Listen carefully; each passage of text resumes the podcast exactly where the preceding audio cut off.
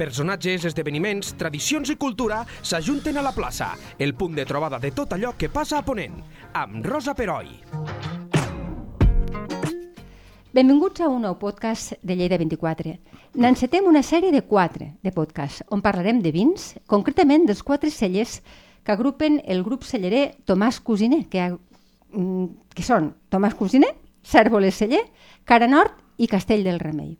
Comencem avui pel celler Tomàs Cosiner i comptem amb la presència del mateix Tomàs, ànima mater d'aquest grup tan representatiu dels vins que es fan a les nostres terres. Benvingut, Tomàs, i, i moltíssimes gràcies per venir. Eh, gràcies a vosaltres, un plaer. El Tomàs ja el vam tenir amb nosaltres per parlar de la denominació d'origen Costes del Segre, del qual n'és president, en un podcast molt interessant que podeu recuperar a la nostra web. Avui, però, parlem amb ell del celler que du el seu nom, Tomàs Cosiner. L'any 2003, ell decideix emprendre aquest projecte tan personal al poble de, del Vilosell. Mm, quins són els reptes d'aquest nou projecte? Què et va impulsar a començar aquest projecte tan personal?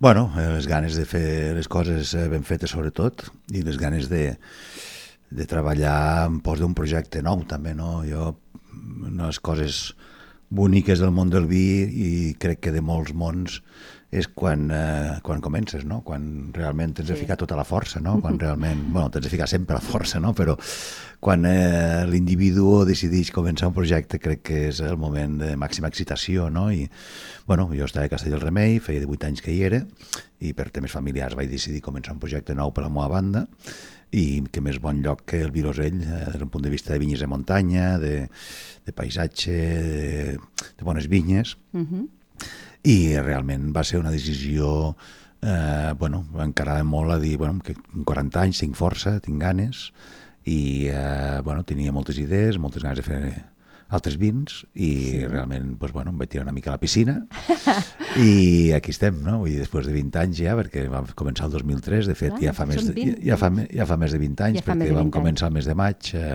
recordo perfectament que l'inici del projecte, el juny ens vam instal·lar, bueno, ens vam instal·lar, vam... Eh, Vam entrar a la cooperativa del que era l'antiga cooperativa del Vilosell, uh -huh. eh, on estem ara el celler, on tenim el celler actualment, uh -huh. i allí vaig començar a partir del juny a construir una mica de bodega per poder elaborar aquell any, i poquet a poquet, any rere any, hem anat construint, poquet a poquet, perquè sempre ha sigut un projecte diguem que s'ha construït a base de, de tindre ja el mercat, eh, quan hem vist que es podia vendre doncs hem fet una miqueta més i hem anat ampliant ah, vale. dipòsits. O sigui, pas a pas, allò sí, bona lletra. Eh? Sí, sí, un parell de dipòsits cada any, a poc a poc i bueno, hem fet un, al final estem un celler que ja té una entitat i que té un reconeixement i bueno, fruit una mica d'experiència també, no? És Clar. més fàcil iniciar un projecte d'aquest tipus quan ja portes una experiència entre el món del vi, quan ja te coneixen, quan ja saben qui ets i quan, i quan tu ja tens un coneixement de com vols fer les coses, no? Perquè una de les grans preguntes del món del vi és què vols fer, no? Exacte. I quan el ho saps... El del món en general, també del, del, del, teu, del teu món. Sí, sí. Si per una cosa és característica aquest, aquest celler, hi ha moltes característiques, eh? però és per produir vi amb uns estàndards de qualitat elevats, és a dir, ha sigut molt autoexigent en aquest projecte i que apostes molt per la innovació. Um, M'equivoco? Eh, bueno, no, no t'equivoques, faltaria uh -huh. més. Eh, a més, eh, no, probablement mirat o vist des del punt de vista d'avui, 20 anys després, sí eh, la innovació ja, ja. Costa, ja costa una mica més. Clar, clar, en aquell moment sí que... Però en aquell moment sí que teníem ganes de fer coses noves, però tampoc es tractava un moment en què hi hagués una revolució de fer vi, sinó que hi havia ja uns pòsits fets des d'un punt de vista de qualitat, evidentment buscàvem sempre la màxima qualitat, això ho busquem sempre i ho sí, buscarem cert, sempre, perquè d'un raïm pots fer diferents coses, no? el que intentes és treure el millor del possible, no? que la qualitat és un terme molt relatiu, no? és un terme que és bastant inexistent, com qui diu, no? perquè... Sí, és depèn, un tangible. Sí, és un tangible que a més a més depèn molt eh, cada un, no? perquè uns poden dir això és un vi industrial i per tant no de qualitat i un altre pot dir això és un vi artesà i per tant no de qualitat o al revés, no? Sí. que és la qualitat és un terme que és molt, molt, molt difícil de descriure i a més a més crec que és eh, més aviat la metodologia que no pas el vi com a resultat, no? perquè no ens oblidem que cada un agraden coses diferents i al final eh, un, per això també el món de vi tant, té, té tanta atomització, atomització, no? I cada bodega és diferent i cada vi és diferent i nosaltres mateixos som incapaços de repetir un vi Clar, darrere un altre, clar. un any darrere un altre, no? Per tant, eh, Bueno, bueno... aquesta és la gràcia sí. també una mica, no? Evidentment, sí, és un dels grans eh, motius del món del vi i a més a més que està lligat a la terra, a la climatologia i a les condicions que puguem tindre pues, que no depenen tant de nosaltres com de la natura. No? Exacte. I són 30 hectàrees de vinyes, eh que sí? Sí, actualment tenim 30 hectàrees, van ser plantades eh, justament, jo vaig arribar al Vilosell i eh, aleshores van dir, mira, hi ha una finca en venda, vam tindre l'oportunitat de comprar una finca que no tenia vinyes i el que vam fer va ser, amb 3-4 anys vam plantar-la, a poc a poc, bueno, a poc a poc, bastant de pressa, perquè vam plantar els 30 Déu- hectàrees en, en 4 anys, Sí. sota el nostre punt de vista de pressa. Vam plantar 17 varietats, també és un altre tema molt important. Perdona, quan? Eh, 17 varietats 17 diferents, varietats. sí, perquè bueno, jo tenia moltes inquietuds i també volia veure, quan vas a un país que no tens moltes varietats diferents, perquè Clar. ja tenies el macabeu i tenies, com qui diu, eh, el seu moll i poca cosa més, si no plantes no ho saps, no? Una mica prova, prova i error, no? O sigui, Això en vas eh, parlar, eh? Aquest- Al podcast, us recordo, Sí, eh? bueno, claro, És perquè... una inquietud teua molt personal. Bueno, no, jo crec que el món del vi és així, no? Va una miqueta, o sigui, tens d'anar fent les coses i provant, i dius, què et sembla si collim una mica més abans, no? O què et sembla si... I poquet a poquet ho vas provant. El gran problema és que sol tenim una, una collita a l'any, no? Clar. I llavors no podem fer masses invents, no? Sí que intentem fer diferents collites al mateix any, del mateix raïm, a millor, o fer diferents investigacions, perquè ara abans eh, el que fem investigar tot el que fèiem i actualment eh, i el que fem és focalitzar en, un, en investigar en, uns, en unes determinades eh, direccions, no? perquè eh, bueno, moltes coses ja les hem eh, bueno, conclòs eh, o ja hem arribat a conclusions o creiem que ja en tenim prou, però en canvi n'hi ha moltes altres que estan obertes i que tenen molt recorregut per davant i més en un món o en un moment en el que el dinamisme del vi és algo superant, no? és eh, quelcom que, que eh, bueno, me sorprèn molt, no? perquè eh, cada vegada hi ha més coses a fer, cada, més, a, més a descobrir. O sigui, jo porto 38 bremes i encara me falta molt, molt, molt per conèixer, no? I no, no sol conèixer de, de lo que es fa pel món, sinó de lo que jo puc arribar a fer, no? I per tant, això sempre et manté una mica en tensió perquè creus que encara falta recorregut per davant, no? Suposo que no s'acaba mai, no? Però No, no s'acaba mai. Realment mai arribes a aconseguir el millor vi que aconsegueixes, perquè el dia que aconsegueixes el millor vi que et penses que, que has aconseguit, llavors eh, ja tires enrere, ja diguem. No? Clar, clar, és veritat. Però sí que és veritat que aquestes 30 hectàrees estan gestionades de manera ecològica i sostenible, això sí que ja ho vas tenir clar. Eh? De... Ara tothom s'incorpora a aquestes etiquetes, però fa el temps que fa que, que tu estàs allà, potser va ser dels, va ser dels primers, dels pioners. Mm, va així, això?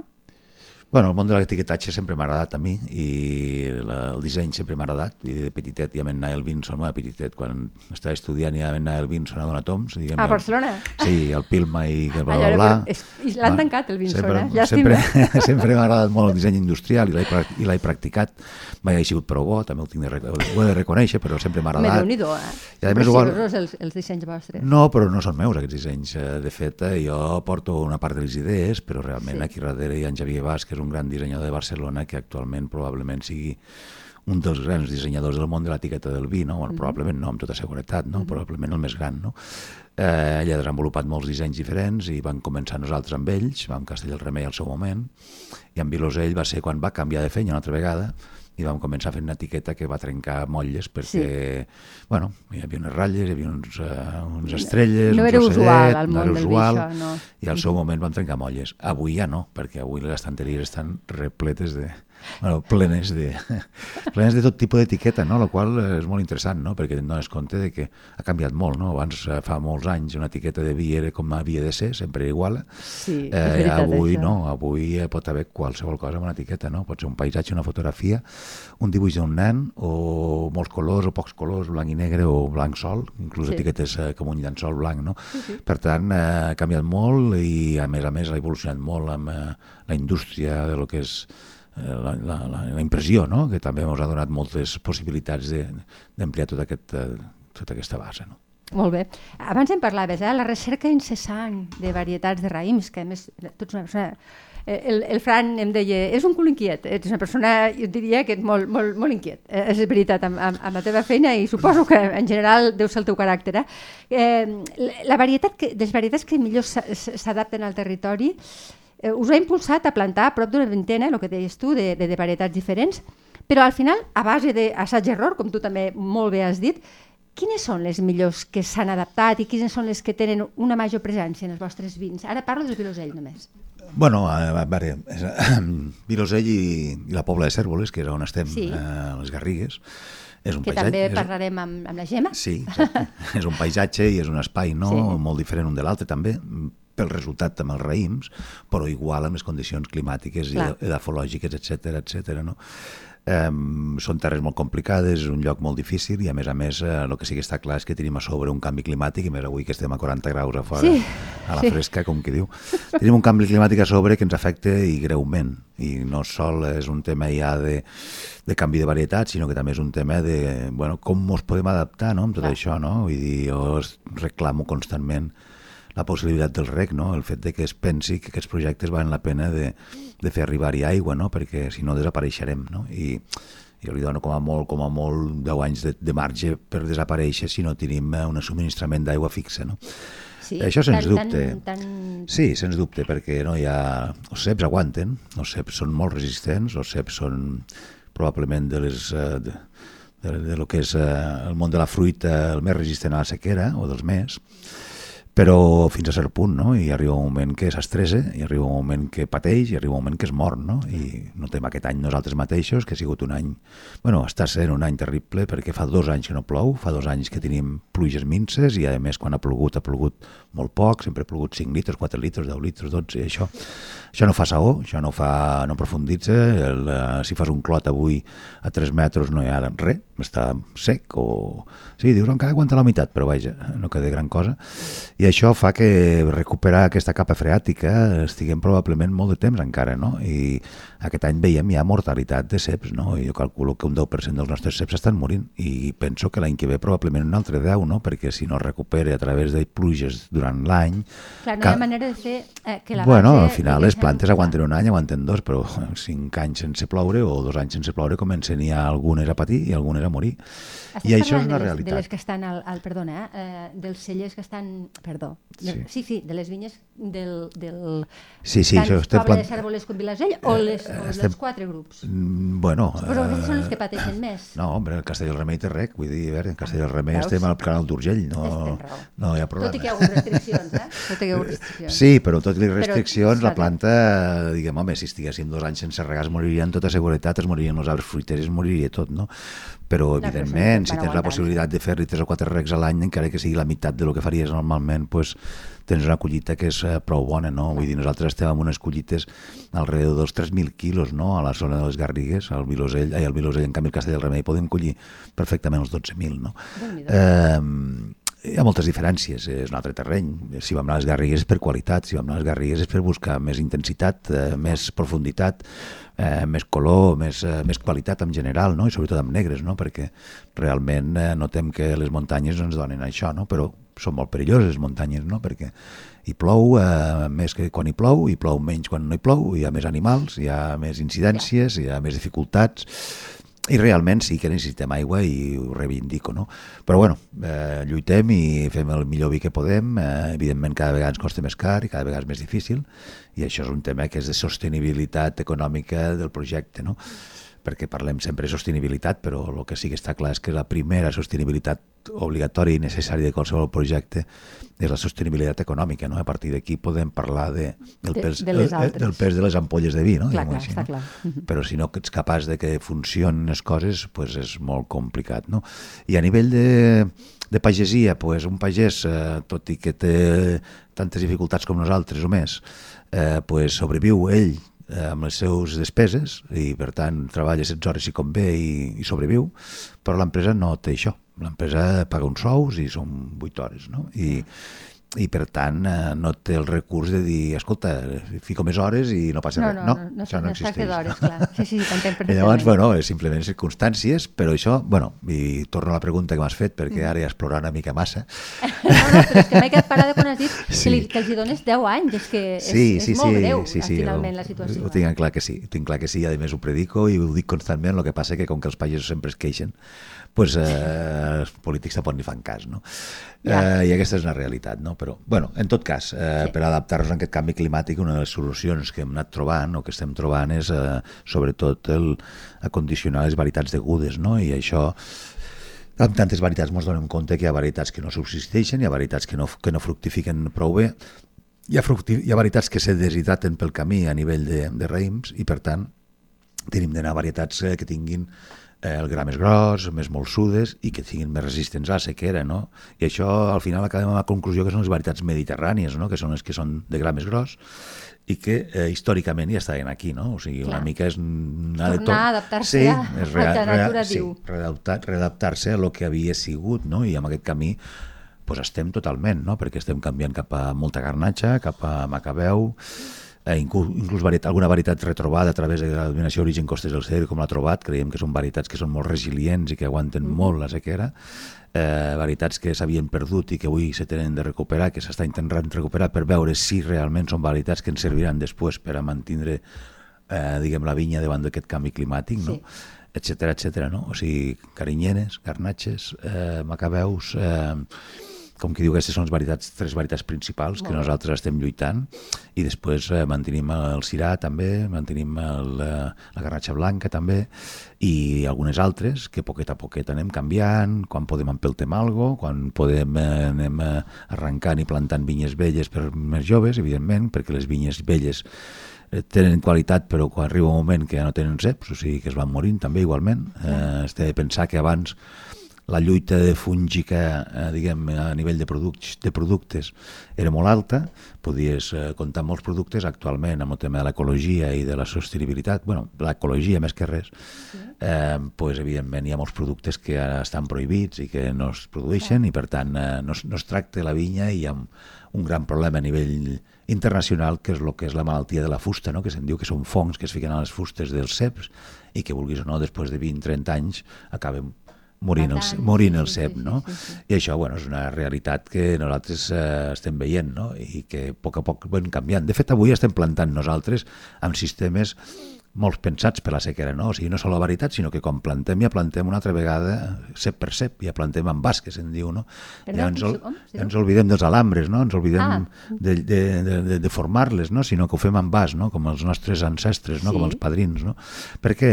Perquè creiem que també eh, tindre el cep més a prop de terra pues, serà més fàcil per lo que és eh, l'evapotranspiració, ja. també per donar més vida a la planta, per no mecanitzar-la tant, ens obligarem a fer-ho manual, per a que, perquè les màquines també transmeten molt les malalties. Eh, creiem que pot ser més de qualitat també i per tant estem pensant sol, sol, sol sempre en fer el màxim possible i moltes vegades eh, prescindim eh, de lo que són els costos, eh, tot i que són importants. No? Per tant, eh, també hi ha molt de d'inconsciència, no? Diu, eh, sí, hi ha molt d'inconsciència, d'amor, de, no sé, de filosofia o de, de voler estar orgullós de lo que fas, no? De, no sé, hi ha molt aquesta màgia que té el món de la vinya, no? aquesta, aquesta profunditat, no? aquesta poesia, no? que, que és algo que no pots desprendre-te'n, no? perquè no sempre penses com una ment econòmica, no? i això també i a vegades jo m'autocritico, no? de dir, ostres, Tomàs, tens de pensar més econòmicament, no? i no tant el que vols i el que desitges i el que, i el que vols fer, no? sinó que, ostres, buscar la rentabilitat de les coses, no? i cada vegada estem intentant focalitzar cap aquí també, no? Perquè... Però que és un equilibri de les dues coses, no? També, bueno, la il·lusió sí, també és... no, no, sí. il·lusió ja ser sempre, això és importantíssim, no? Però, ostres, té pensar també que, bueno, sí, arribarà un moment que potser no podrem fer el que voldríem, no? I per això reivindico l'aigua, per això reivindico un futur per a aquestes zones de muntanya, per a aquestes zones rurals, jo hi treballo molt amb aquest aspecte, estem treballant també en tot el que és el tema de, del món forestal, per fer agrupació forestal, estem treballant el tema de de la denominació d'origen, eh, nosaltres ens impliquem amb el tema del turisme perquè creiem que té alternatives i que creiem que, que, bueno, que no sol el vi, sinó que el vi eh, transmet la terra, territori, origen, i això és un valor que té el vi que no té cap altre producte més que pot ser una mica l'oli i sí, poca sí, cosa sí. més, diguem. Sí, sí, no? el o sigui, vi i l'oli, eh, és veritat. Sí, i després hi ha les denominacions d'origen amb altres productes com pot ser un guijuelo o un jabugo, no? però me refereixo sí, que eh, no hi ha res que parli de parcel·la, eh, sol el vi. El vi diu, mira, aquest vi l'he fet en aquesta parcel·la, en aquesta parcel·la que està en aquest poble, que està en aquesta regió, aquesta, aquesta denominació d'origen, i que és casa meva, no? I quan viatge, quan viatge pel món, que també viatge molt el vi, perquè exportem eh, bueno, vull mirar estadístiques, 48% de lo que fem. Doncs pues mira, és la pregunta que et volia fer, eh? quin percentatge sí, dels vins sí. que produïu a, a, a Vilosell, parles? O a, a, a Tomàs Cosiner, Tomàs Cosiner exportem el 48%. Déu-n'hi-do. Sí, és, és i bueno, sempre ha sigut una, una bodega exportadora, un cell exportador des del principi, de fet vam arribar al 65% d'exportació. No? Anem a quasi 35 països actualment amb Tomàs Cosiner eh, és un vi que volta pel món i que realment quan te'l trobes pel món dona, fa, fa molta il·lusió, no? I me fa, em, em fa a mi, però... Oh, clar. me fa, no, però em fa tothom, no? Perquè dius, jo ja sé que hi pot trobar, que te'l pots trobar, no? Perquè vas a un país que saps que estàs venent cosa, no? Eh, però quan el trobis físicament, sí. segurament... Ell... Però no és una qüestió sol de trobar-te el teu vi, sinó és una qüestió de trobar-te qualsevol producte, producte de casa teva, no? Ah, I si és el vi, ni que sigui d'un competidor o d'un amic, no? Eh, hosti, te fa molta il·lusió, no? Perquè és algo que, ostres, mira, tu, estem a, estem què sé, a Dinamarca i mira, un vi de Lleida, no? I, o un oli de la Lleida, no? O que ens agradaria trobar-ne molt més, no? I que creiem que Lleida sí que tenim una cosa, és que tenim una mentalitat internacional des d'un punt de vista comercial, no? I som molt exportadors i molt treballadors en aquest aspecte, no? Crec que comercialment som molt actius i és un dels, dels valors principals que té la minació Origen, no? aquesta inquietud constant en voler sortir al carrer a vendre i de vendre el que es costes el segre i evidentment reivindico aquesta figura del vi com a eh, com un, com, no sé, com un aparell de sembra, no? el fet de que transmet marca arreu del món que pocs productes de Lleida podem eh, tenim pocs productes que facin aquesta feina, no? perquè malauradament la poma és un producte estàndard, no? o sí. el porc pues, també, no? i que són eh, a veure, economies que tenim d'estar orgullosos, no? però en quant a marca, en quant a lo que és la difusió del nostre territori, de territori pues, a part del vi i l'oli de les garrigues i evidentment altres productes que eh, ara no em venen al cap, pues, és la nostra distinció, eh, perquè n'hi ha pocs, pues, eh, són marques molt importants des del punt de vista de focalitzar en sí. el que és la procedència. No? És cert, és cert. I, i ja estic acabant i, i ara voldria que sé que és molt difícil la pregunta, eh? però a veure si pot mullar. Del Tomàs Cosiner, del teu celler, eh? el que estem parlant ara a Vilosell, quin és el teu vi preferit? Em diràs, ostres, no. Mm, és com preguntar el pa, si el pare o la mare. Però... Bueno, clar, puc dir tots, no? clar, per això, per això és difícil la pregunta. No, mira, eh, t'ho dic, i a més ho tinc clarament, perquè, no clarament, sinó no penso que sigui el més bon, el més dolent, ni el més... Eh, no sé, vull dir, simplement hi tinc una espècie d'amor especial a l'Ausells ah? i a l'Ausells ah, eh, pel que sí, sigui, sí. Eh, també el Finca Racons perquè és un vi vaja, emblemàtic d'una vinya de més de 100 anys i l'Ausells perquè és un és un copatge de tota la finca, no? és eh, la suma de tot el que fem, quasi com que diu, no? perquè estem parlant d'un vi amb 7 o 8 varietats o 9, no? i a més treballada molt acuradament cada una d'elles, no? I sempre m'ha portat eh, pel camí l'amargura una miqueta i per la, per la glòria també, no? Perquè ha sigut un vi que ha estat eh, molt, molt, molt bo algunes vegades i alguna vegada l'hem no l'hem espifiat i no ha estat tant i, yeah. i dius, L'heu lluitat. Bueno, la lluitem molt sempre, cada any ho lluitem molt perquè són moltes varietats amb diferents moments de collita, Clar. perquè elaborem moltes petites elaboracions eh, molt petites i al final fa una suma que és un sol vi, no? i és el vi que reflecteix més el que és aquella zona, no? o el que és eh, el Vilosell, no? perquè tot és 100% d'allà. No? Llavors, eh, com qui diu, eh, bueno, sempre ha sigut, no sé per què, un dels vins que, que, que, que, que m'ha fet eh, il·lusió sempre i que el defenso i que costa explicar, perquè quan parles de blanc normalment s'espera una sola varietat o sí, dues. Sí, és cert, és veritat. I quan parles de mercats internacionals d'un vi de tantes varietats, doncs costa molt de transmetre, no? És un Perquè... dels vins que s'exporta? Bueno, tots els vins els portem, però sí, Ausell és un dels que s'exporta, uh mhm. -huh. però és un dels que costa també de transmetre a nivell de carta, doncs perquè moltes Clar. de les cartes del món estan separades per varietats, no? Vull dir, dius Chardonnay de tal país a l'altre, no? Sí, o Sauvignon cert. Blanc de tal país a l'altre, no? I quan dius, eh, bueno, multivarietal de blancs, així com el negre s'entén, el multivarietal, o està més introduït, o s'accepta millor, el blanc costa més, però bueno, ens agrada, estic content, eh, no hi penso renunciar i tot el contrari, sinó no, no, que... No, no renunciïs, sisplau, sisplau. treballar, no, me refereixo, treballar encara més i incidir sí, en sí, que sí, sí. aquest copatge sigui fantàstic any rere any. No?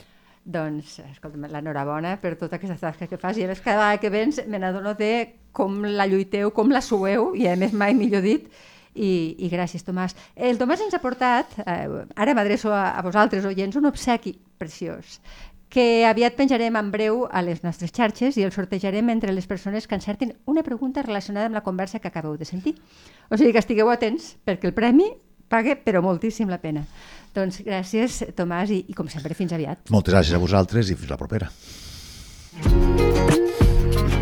La plaça, amb Rosa Peroi. Cada dos dilluns a lleida24.cat.